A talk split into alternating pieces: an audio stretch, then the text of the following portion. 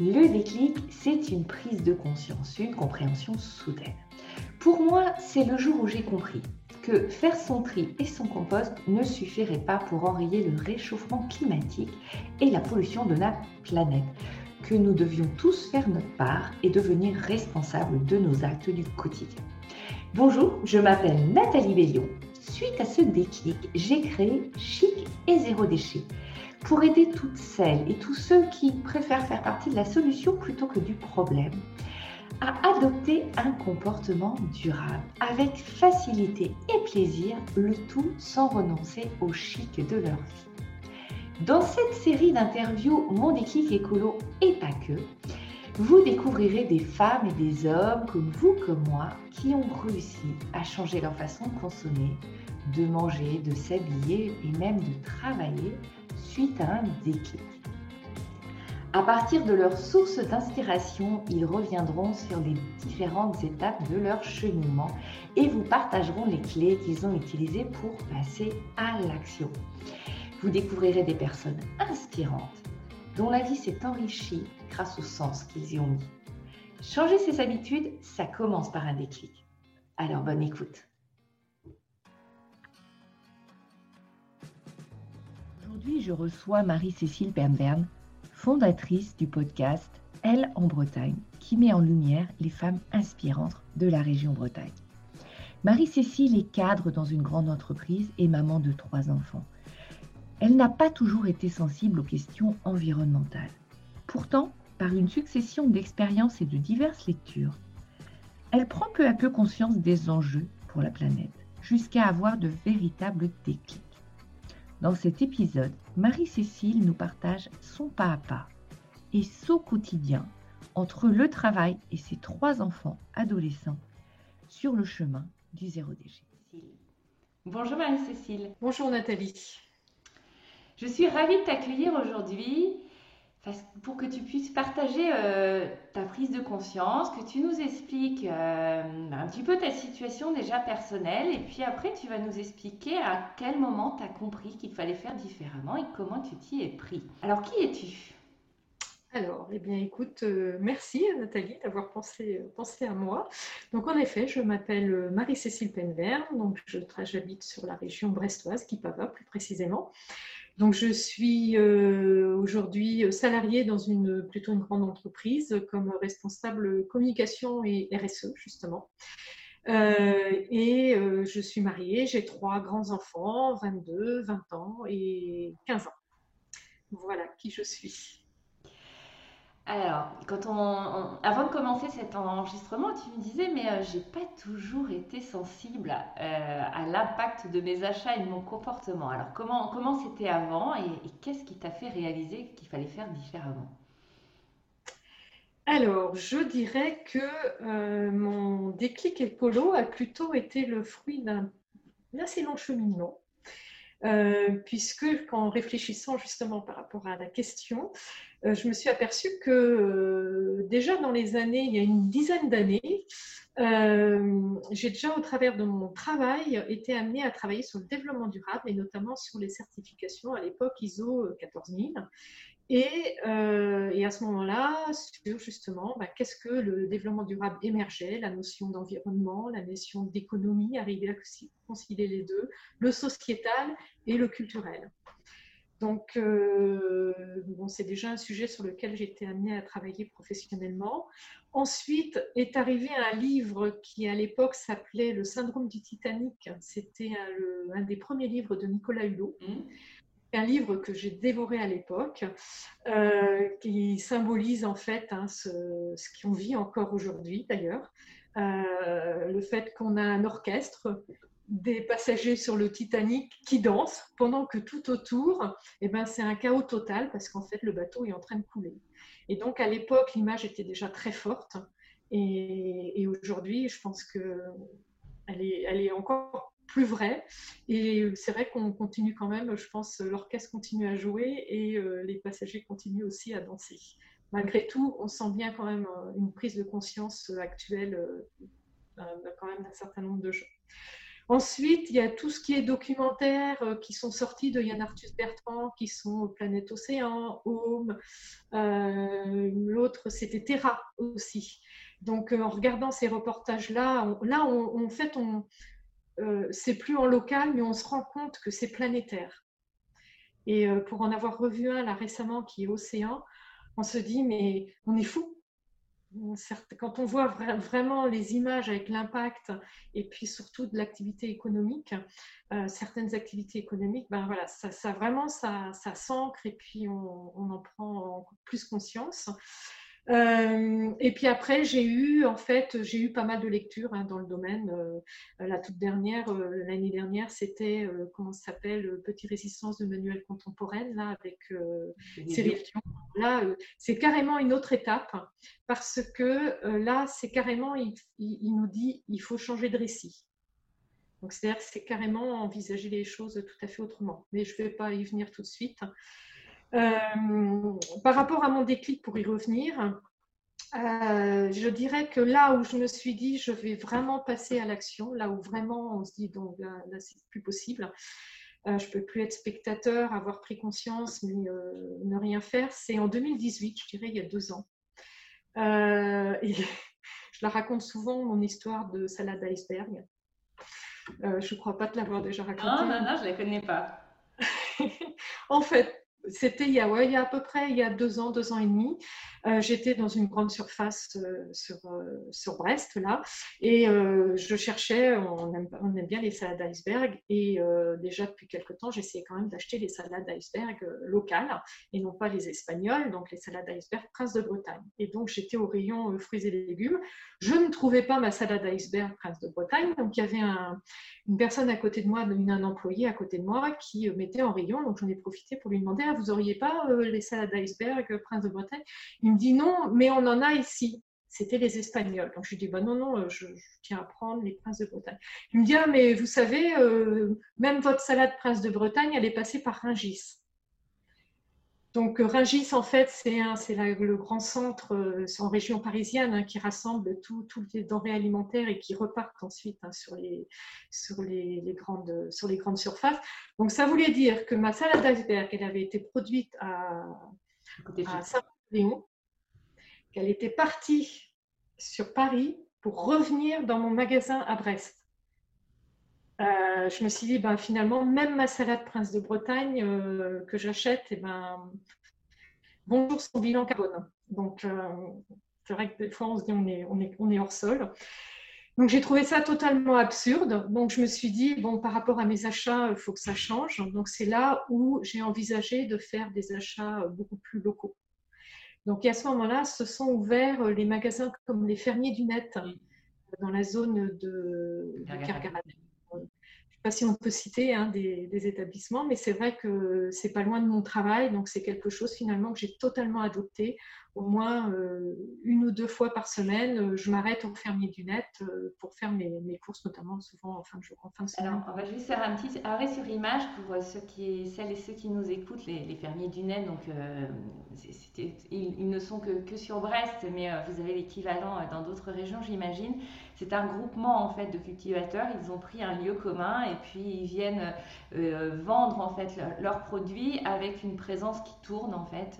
Il y, y a une salle salariés temporaires et sinon euh, il y a, euh, ils interviennent régulièrement, ce qui permet euh, non seulement d'avoir des produits locaux, mais en plus de rencontrer les personnes. Et moi, je trouve ça génial parce qu'on voit qui a produit la fameuse salade, ou, et on voit vraiment la saisonnalité parce qu'ils nous expliquent qu'ils ont eu tel problème sur tel produit, etc. Ou qu'il faudra encore trois semaines avant d'avoir les premières tomates. Donc, je suis grande fan, moi aussi, de cet endroit. Tout à fait. Donc, on sait. Pour le coup, ça passe pas par un gis. Là, c'est du local qui est venu de quelques kilomètres et qui n'a pas fait un aller-retour. Tout à fait. Donc, je sais que la salade ou tout ce que j'achète, hein, du coup, sur, euh, au fermier du net, eh bien, je sais que ça a été fabriqué en local, ça a été mis en rayon, bah, ça a fait quelques kilomètres pour arriver jusqu'à, jusqu'au fermier du net. Autre magasin que j'ai adopté euh, dans la région de Brest, hein, que beaucoup connaissent, bien sûr, c'est aussi ici, qui est sur le même principe hein, de producteurs locaux avec des produits de saison. Donc voilà un petit peu, là, ça, ça a été radical. Donc grande surface, quasiment plus jamais. Sauf, euh, des fois, malheureusement, on ne peut pas y échapper. Euh, donc ça, ça a été euh, un grand déclic. autre déclin en Alors, juste si je peux me permettre, tu avais l'impression, en fait, du coup, de bien agir. Tu avais l'impression d'acheter en local, déjà. Oui. Tu étais déjà sensible à ça, mais tu t'es rendu compte qu'en fait, il y avait un, voilà, il y avait une petite coup de peinture verte, mais que si tu creusais derrière, en fait, c'était pas si bien que ça. Et, on est beaucoup hein, dans, dans, être dans mm. cet état d'esprit ou de se rendre compte de ça. Donc ça, c'est déjà une sacrée étape. Mm. Et d'où ce passage, en effet, sur des, sur des magasins avec des produits locaux et de saison. Donc voilà un peu. Je, euh, autre déclic euh, en 2018, tout de suite, c'est euh, la démission de Nicolas Hulot comme ministre de la Transition énergétique. J'étais à l'époque ben, dans ma voiture, hein, j'arrivais au travail, j'étais en train de me garer sur le parking, et tout d'un coup, Nicolas Hulot annonce, ben, voilà, au cours de l'interview, tout d'un coup, il dit ben, de toute façon, je démissionne. Alors là, je suis restée dans ma voiture, scotchée, et j'ai écouté bien sûr le reste hein, de, de, de, ses propos. Et là, on se dit, waouh, même, euh, même à ce niveau-là, on s'aperçoit que euh, ben, eux-mêmes ont énormément de mal à faire, euh, à faire évoluer les choses jusqu'à carrément baisser les bras, démissionner.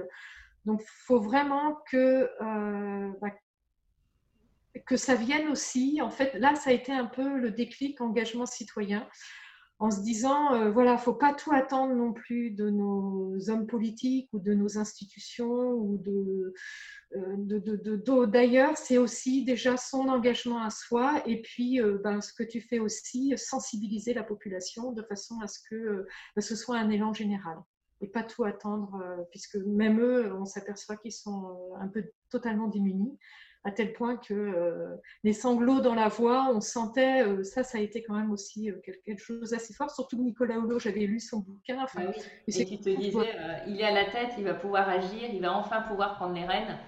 Et même lui, il n'y arrive pas en fait. Exactement. Donc ah. il y a eu ce, déclic-là. Alors c'est pareil, on peut faire juste un petit arrêt sur image sur, sur ce déclic qui est vraiment important. Moi je pense, ça fait aussi partie du cheminement que j'ai eu à un moment donné. C'est que longtemps, moi, j'ai cru que les gouvernants étaient là pour avoir une vision long terme et pour, pour gérer des choses qu'on ne peut pas nous gérer, pris par, par, par, le quotidien, que ça faisait partie de, leur rôle aussi de protéger du coup euh, la nation, l'avenir, etc. Et, euh, et j'ai, quand j'ai réalisé que ça fait plus de 40 ans qu'ils sont au courant de la situation et notamment, il y a une interview d'Arun Stasiev, euh, le spécialiste des volcans, qui m'a terriblement marqué parce qu'elle date à peu près de mon année de naissance et de me dire, mais euh, c'est pas possible, il savait quand je suis née, quoi. ça fait, ça fait plus de 40 ans qu'on continue à, à, ce que l'orchestre joue, comme tu le dis, et, et qu'ils font rien. Euh, et, et, cette succession de, de, ministres de l'écologie ou de, ou de, présidents ou de tout ce qu'on veut et qui finalement a, fait tellement peu de choses. Et Nicolas Hulot, moi j'avais mis tous mes espoirs dans lui aussi et, de se dire, mais euh, s'il n'y arrive pas, eh ben, on va pas y arriver, quoi. On va pas y arriver si on continue à attendre que ça vienne d'en haut. Donc, ça fait partie aussi du déclic de se dire, bah, ok, on a tout essayé et là, là c'était le meilleur, celui qui était le plus convaincu depuis toujours et qui pouvait agir, il n'y arrive pas.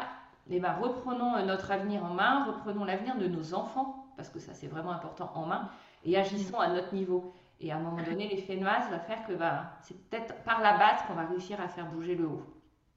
Donc, super deuxième déclic euh, majeur aussi, et de se dire, euh, ok, j'achète local, mais il faut peut-être que j'aille aussi plus loin parce que, parce que finalement, ça ne peut-être pas suffire. Et, et finalement, euh, bah, il faut peut-être effectivement que, que je participe aussi à la prise de conscience globale de mon entourage.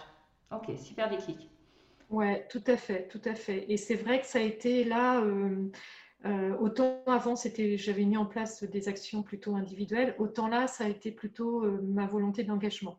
Alors, pas de militantisme, mais mmh. vraiment d'engagement. Euh, autre déclic 2018, toujours. Quelle année? Quelle année? C'est le livre de Julien Vidal. ça commence par moi, que tu as sûrement lu aussi. Euh, qui propose 365 raisons pour changer le monde.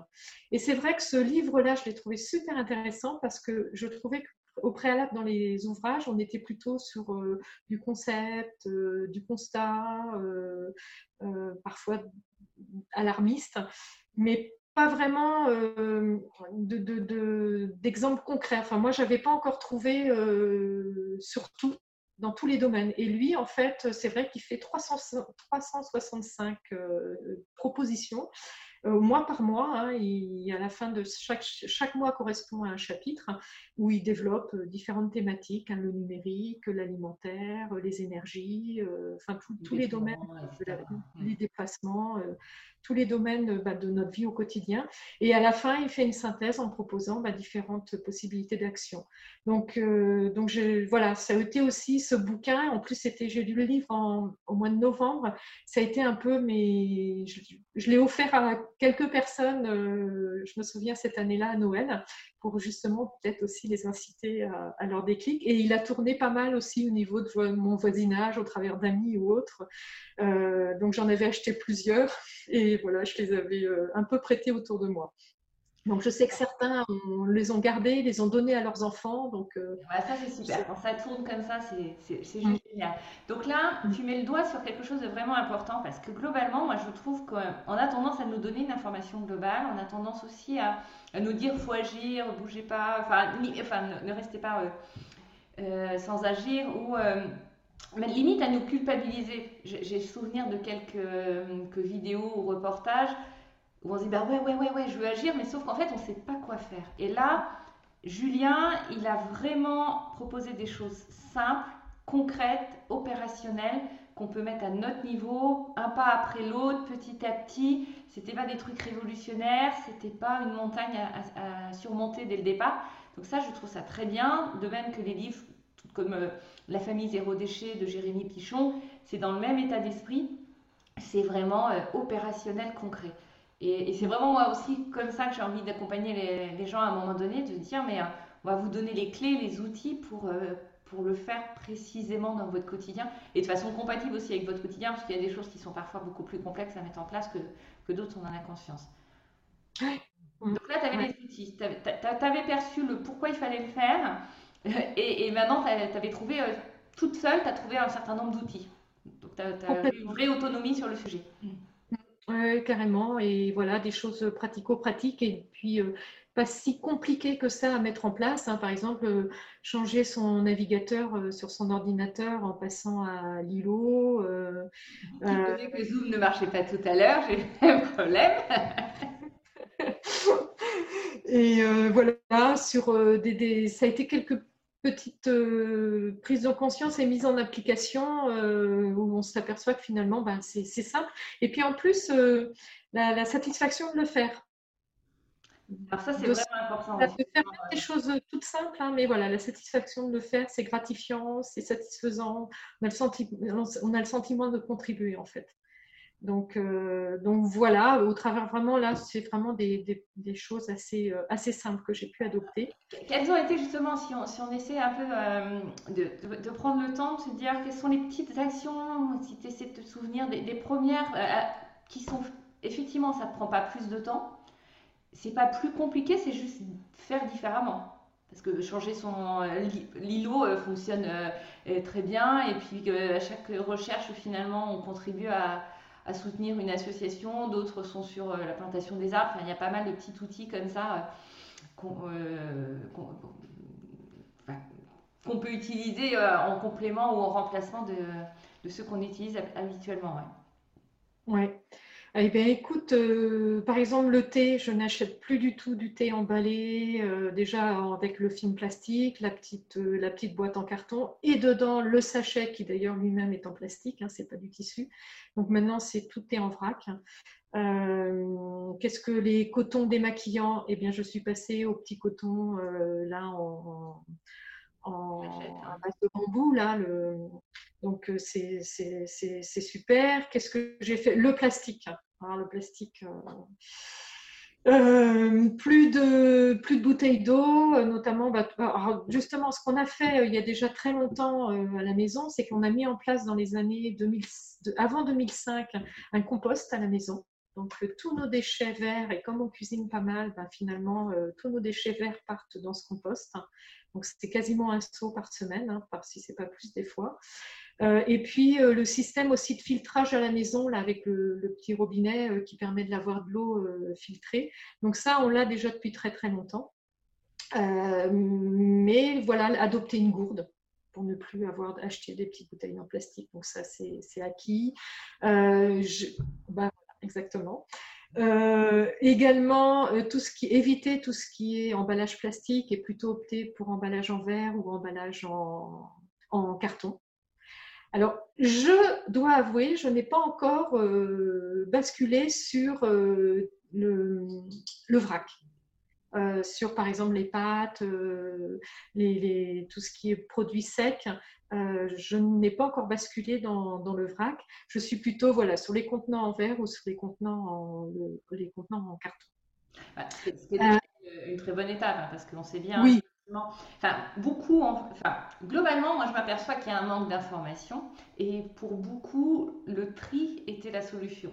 Et Enfin, moi, j'ai eu l'occasion d'investiguer, j'ai eu l'occasion de visiter euh, des centres de tri, etc. Et quand on découvre qu'une bouteille plastique ne se recycle qu'une fois et qu'après c'est un déchet, et quand tu vois les milliards de bouteilles au niveau de la France qui sont consommées euh, chaque année, c'est juste effrayant. Donc opter pour le verre qui est recyclable à l'infini et le carton qui, se recycle lui aussi énormément de fois et qui peut après être utilisé parce qu'il n'y a pas une, qualité de carton. Euh, minimum, en fait, on, peut vraiment l'utiliser sous différentes formes, alors que, le plastique ou même l'aluminium, il faut beaucoup de pureté pour que ce soit réutilisé. Enfin, il y a une complexité derrière qui n'est pas du tout la même, donc c'est déjà une sacrée étape. Le vrac, c'est une autre étape. Alors, à l'occasion, je pourrais t'aider à progresser sur, euh, ce point-là, avec plaisir. Mais, euh, mais ce n'est pas l'étape la plus facile à franchir, en fait. Donc euh, parfois, euh, dans les guides, on vous dit, bah voilà, les cinq étapes pour passer au zéro déchet, c'est super. Et dedans, tu as acheté en vrac. Chose qu'en s'achète, bah, c'est voilà, il y a une organisation, il y a une façon de faire, il y a un mode de cuisine qui est un petit peu différent, etc. Et ça ne se change pas du jour au lendemain. Je trouve que là-dessus, il y a, y a besoin de passer par, euh, par différents paliers aussi. Et, et, je ne suis pas surprise. Mm. Et et, je rêve euh, que la consigne revienne pour, euh, pour, tous ceux pour qui le passage au vrac n'est pas forcément euh, simple ni facile. Ouais, non, tu vas voir, je, vais t'y aider et, si on refait l'interview l'année prochaine, tu vas me dire je suis une pro du vrac. donc, voilà un petit peu. Également, ben, si on continue un peu sur ce que j'ai pu mettre en place, c'est le zéro gaspille. Mais déjà, naturellement, hein, c'est quelque chose que, que je pratiquais pas du tout chez moi. Au côté, par exemple, ce que j'ai dans mon frigo, ben, on le consomme. Je fais mes courses, j'ai toujours fait mes courses en fonction de ce qu'on allait manger. Euh, et puis, ben, quand il y a des restes, ben, je les jette pas. Et je, voilà, je fais, euh, je vais faire une référence à une série, euh, je sais plus, mais le Fourzitou je sais pas ah, si. C'est pas ça. C'est pas bon, c'est pas grave. Euh, mince, comment elle s'appelait cette C'est le plat où tu fais tous les restes de la semaine. Ça, m'arrive de faire des fourzitou. Donc euh, voilà, et puis en même temps, bah, c'est une solution, hein, parce que moi. Alors, euh, attends, si on rentre concrètement là, parce que moi j'aime bien les conseils qui sont concrets et efficaces. Comment faire fourzitou T'as eh ben. pas dans un coin, t'as un reste de poulet, t'as un reste de un peu de légumes par-ci par-là, et tu fais quoi avec ton, tout ça là? Tu, tu, tu, Eh bien, soit je mets tout dans une poêle. soit je mets tout dans une poêle et puis euh, j'assaisonne avec un peu de crème fraîche ou alors un reste de tranche de jambon, un reste de, poulet ou autre. Et, euh, et, donc, euh, après, avec un peu de gruyère, du parmesan ou des petites épices, c'est très bon. Soit je mets tout ça dans un four et je gratine. Donc, c'est vrai qu'il y a régulièrement à la maison, il y a le, le fourzitou le soir. Et puis, c'est aussi ben, finalement une solution pratique pour assurer le repas du soir euh, au travers des restes que l'on peut avoir de la semaine ou du week-end, tout simplement. Donc, ça, ça. Genre le jeudi, euh, le fourzitou systématique. comme ça, après, on repart le week-end sur des choses qu'on va cuisiner spécifiquement. Ou alors le lundi soir avec les restes du week-end. Donc ça, c'est une, astuce précise et effectivement, euh, on voit encore beaucoup euh, certains qui, dès qu'il y a un petit reste de quelque chose, finissent par, par, le jeter. Et, euh, mais au bout de la semaine, là, tu dis, finalement, avec mes petits restes, je fais un repas pour cinq potentiellement en fin de semaine ou, ou, ou le fameux lundi. Donc c'est pas rien.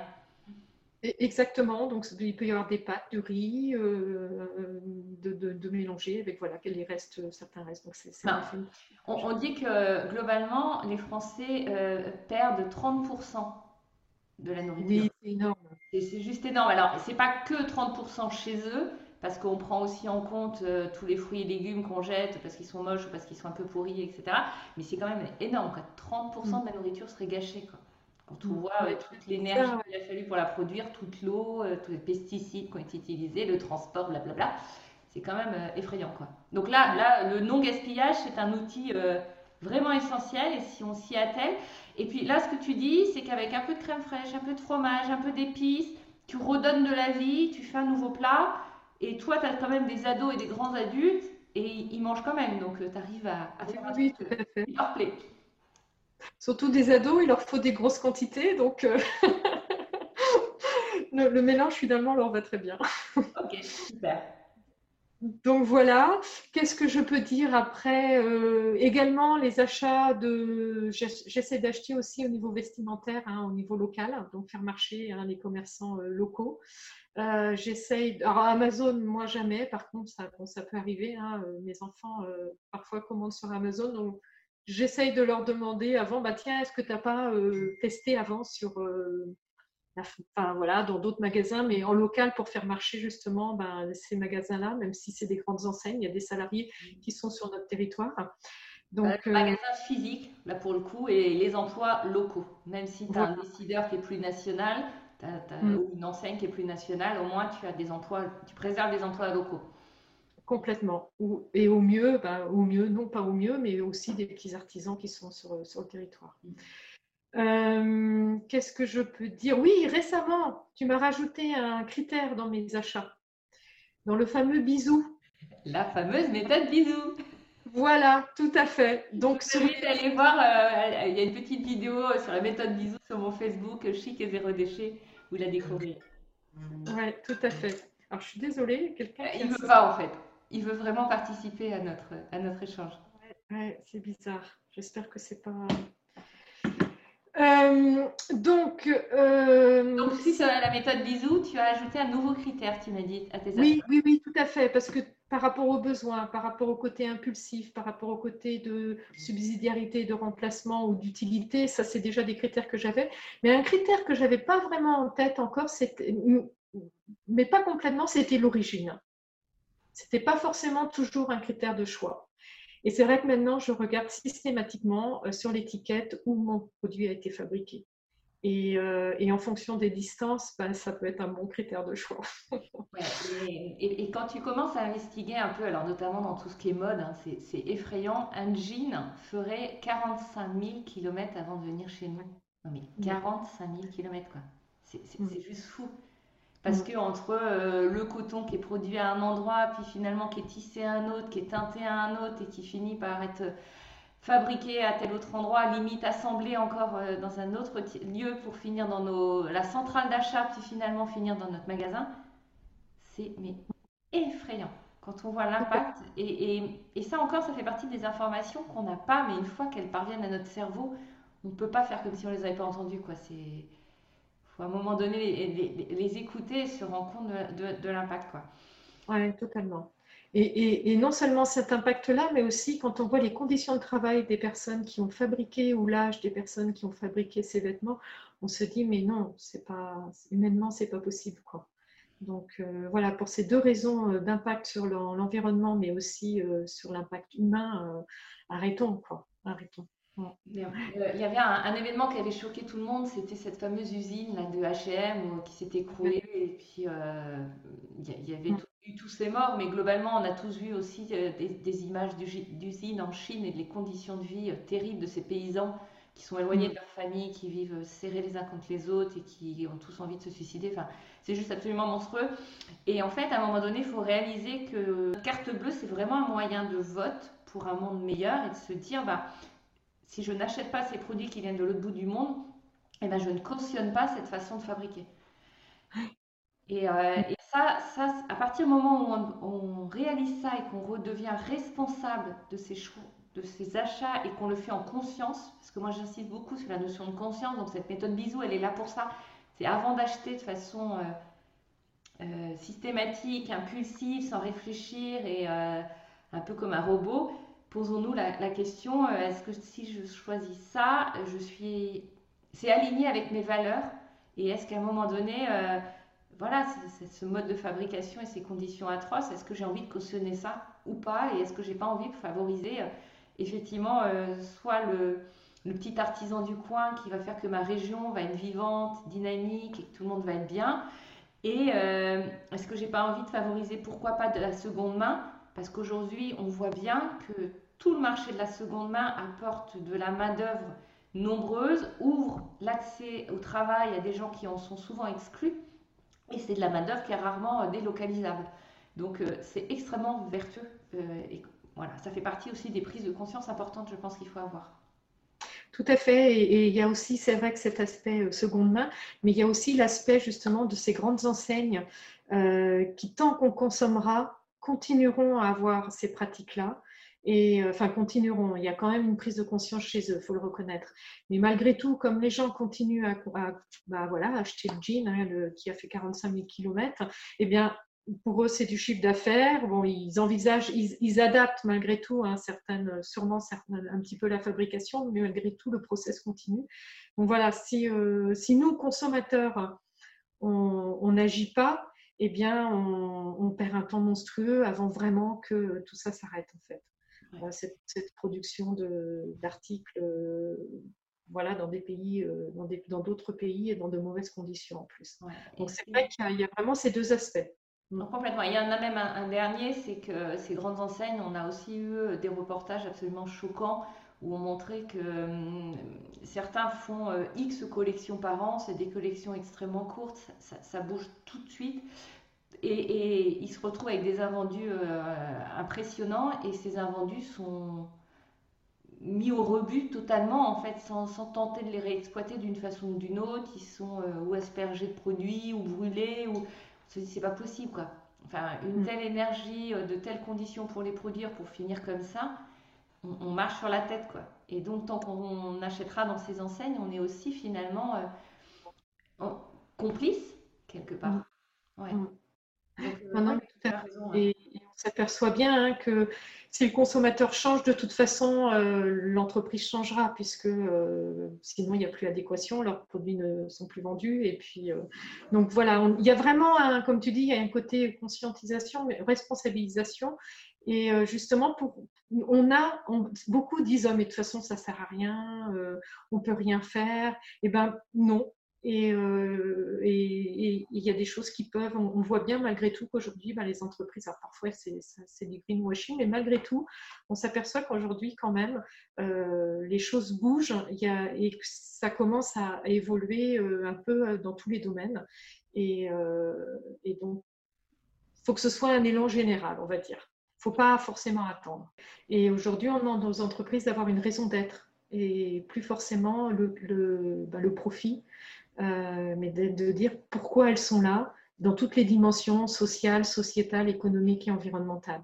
Donc ça, ça les interpelle et euh, justement pour ces notations hein, financières, eh ben, elles s'engagent dedans et du coup derrière, ben, elles mettent en place, euh, elles initient un petit peu des, des, actions. Bon, c'est sûr que ça, ça, va sûrement prendre du temps, mais malgré tout, il y a un passage à l'action, on va dire.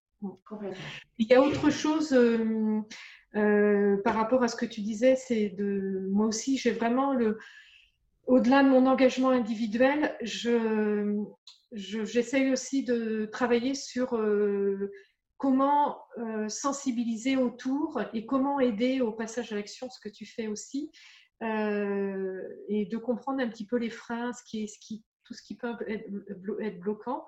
Et je me souviens lors de la convention citoyenne hein, qui s'est terminée en juin l'année dernière, j'avais écouté une émission, de, enfin plusieurs hein, émissions dessus. Et ce qui m'a donné un petit peu euh, ben, un encouragement, on va dire, c'est que euh, parmi ces, le choix de, la, de ces personnes qui ont participé à cette convention, ils étaient tous très représentatifs de la société française. Hein, vraiment, il y avait tous les âges, tous les types de de profession euh, ou pas, euh, des femmes, des hommes. Enfin, c'était euh, la représentation de la société française, avec bien sûr du coup des personnes qui n'étaient pas du tout sensibilisées à ça. Et donc, avant de commencer, ils ont eu une, formation euh, bah, justement à, l'environnement, à l'impact écologique de nos activités, à, nos institutions. Euh, et toutes se sont retrouvées embarquées et à la fin, tout y croyait. Donc, je, pense qu'il y a vraiment euh, une, vraie pédagogie à avoir et puis montrer, donner à voir de façon à ce que, bah, peut-être, comme on dit, commencer petit, en retirer de la satisfaction, de la gratification et l'impression de contribuer, et puis petit à petit ben ben de, prendre son envol pour aller peut-être plus loin. Et c'est là où, et ce que tu fais, c'est pour ça que je trouve vraiment très bien, parce que ben voilà, ça peut aider certaines personnes donc, non seulement à prendre conscience, que je pense que tout le monde a pris conscience. On a été longtemps dans le déni. Là, aujourd'hui, je pense qu'on est vraiment dans la prise de conscience, mais le passage à l'action est, un peu compliqué. Euh, mais euh, il est sûrement à accompagner avec beaucoup de pédagogie ce qu'a fait la Convention citoyenne. Donc on devrait pouvoir y arriver, on va, on va dire. voilà un petit peu. Ouais, c'est le, passage à l'action qui n'est pas toujours facile, aussi parce que, parce que tout le monde n'a pas les outils. Et euh, souvent, moi, on me dit, mais, mais par quoi je commence Comment je m'y prends Qu'est-ce que je peux faire précisément Et qu'est-ce qui ne me prend pas trop de temps Qu'est-ce qui est compatible avec ma vie c'est souvent en fait ces, sujets-là qui, qui, reviennent. Donc c'est pour ça que j'essaie de, de, travailler à construire une, formation autour de ça, parce que je sens que c'est voilà, j'aimerais construire quelque chose d'efficace et pratique pour, pour aider vraiment à, à passer à l'action Mm. Sans se poser de questions, sans avoir besoin de lire tous les livres que tu as lus, que j'ai lus, toutes les émissions qu'on écoute. Tout le monde n'a pas cette passion qu'on a développée l'une et l'autre sur le sujet et, ce temps, hein, parce qu'on a tous des enfants, un travail, un euh, mari, euh, des loisirs, du temps pour nous aussi. Et, euh, mais, mais, oui, je pense que, que, la prise de conscience, elle est là. Maintenant, il faut qu'on arrive à, à, passer à l'action. Justement, pour, pour finir cette interview, est-ce que tu peux donner un petit conseil à ceux qui auraient envie de passer à l'action?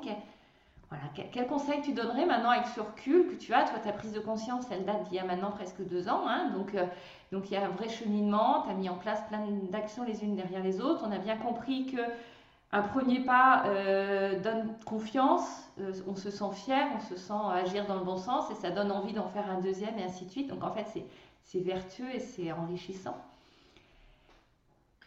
Alors, ouais, au niveau conseil, j'aurais tendance à dire euh,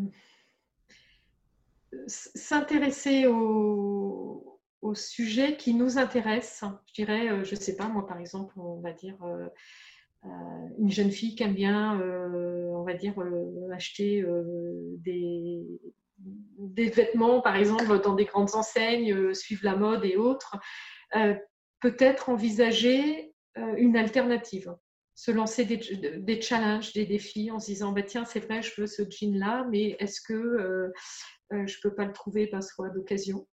Hein, Puisqu'aujourd'hui, ça se développe beaucoup. Est-ce que je ne peux pas me dire bah, tiens, je l'achète, mais que si euh, il est fabriqué, par exemple, au Portugal ou en Pologne, ce qui n'est pas.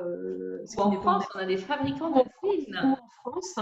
Après, voilà, on va me dire ah, mais ça coûte plus cher. voilà, c'est vrai. Euh, mais peut-être qu'au lieu d'en acheter un, d'en acheter deux, ben, finalement, on n'en achète qu'un. Euh, peut-être que sous un format euh, ou, alors envisager un peu tous les domaines de sa vie quotidienne et se dire, bah, là, je suis prêt, j'ai envie de, de m'engager dans ce domaine-là. Donc, par exemple, sur la mobilité ou commencer petit, ça c'est sûr. Euh, pour ensuite euh, ben, en retirer un certain bien-être, on va dire, et puis ensuite ben, pouvoir justement se, se, se, lancer sur autre chose. Et pourquoi pas le fait sous forme de, de défi ou de challenge, euh, ça peut ça peut peut-être aussi être un petit une, impulsion supplémentaire, on va dire. Voilà un petit peu ce que je dirais. Ouais, merci beaucoup pour ces conseils. Je suis très fan des défis. Je suis très fan aussi des défis en, en groupe ou en tout cas se définir un binôme avec qui on peut, ou un trinôme, enfin autant de copines ou d'amis que vous voulez, mais, mais de se dire effectivement, bah, on va essayer de faire ça ensemble, on va se challenger un petit peu, on va partager et surtout bah, on va se partager les bons plans, on va se dire bah tiens moi j'ai réussi à faire ça, c'était pas compliqué, tu devrais essayer. Donc euh, complètement, complètement en phase avec toi. Merci beaucoup Marie-Cécile. À très bientôt, je vous embrasse. Merci, à bientôt. Vous avez aimé ce podcast N'hésitez pas à me le dire avec des étoiles, des pouces, des cœurs ou des commentaires. Et si vous pensez qu'il peut inspirer votre entourage, sentez-vous libre de le partager et participer à votre tour à ce bel effet papillon. Vous voulez avancer sur le chemin du zéro déchet? Rejoignez-nous sur Chi et Zéro Déchet sur Facebook et sur YouTube pour découvrir tout le sens, toute la joie, tout le bonheur et toute l'élégance qu'on peut trouver sur ce chemin. À très vite